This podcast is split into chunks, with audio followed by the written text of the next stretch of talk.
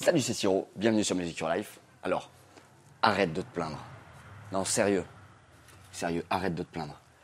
Il y a toujours des mecs qui se plaignent dans la musique, c'est quand même insupportable. Soit parce qu'ils n'ont pas assez de plans, soit parce qu'ils n'ont pas assez de boulot, soit parce que leur guitare a un problème, soit parce que leur bouton sur leur guitare a un problème, soit parce que c'est leur corde qui a un problème, soit c'est parce que c'est l'ampli qui marche pas bien, soit parce que... Stop Est-ce que tu t'es déjà demandé si peut-être le problème c'était pas toi, ou s'il venait pas de toi en partie, ou s'il fallait peut-être arrêter de se trouver des excuses en fait? Tu t'es déjà demandé avec quel instrument les artistes que tu aimes ils ont euh, développé, avec quel instrument ils ont appris à jouer? Il faut vraiment que tu te prennes en main et que tu bosses. Faut pas que tu te caches derrière des problèmes de matos qui n'existent peut-être pas. C'est des freins en fait, ça, ce sont des freins mentaux.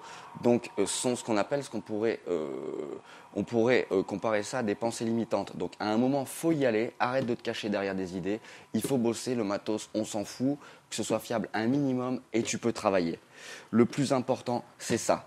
Et ça, euh, quand j'étais prof, que je donnais des cours, ou maintenant que je suis dans un magasin de musique, ou dans mon entourage de musiciens, et ou peu importe le domaine d'activité d'ailleurs, tu l'entends toujours, il y a toujours des problèmes.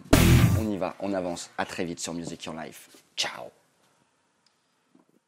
Et surtout, abonnez-vous à Musical Life.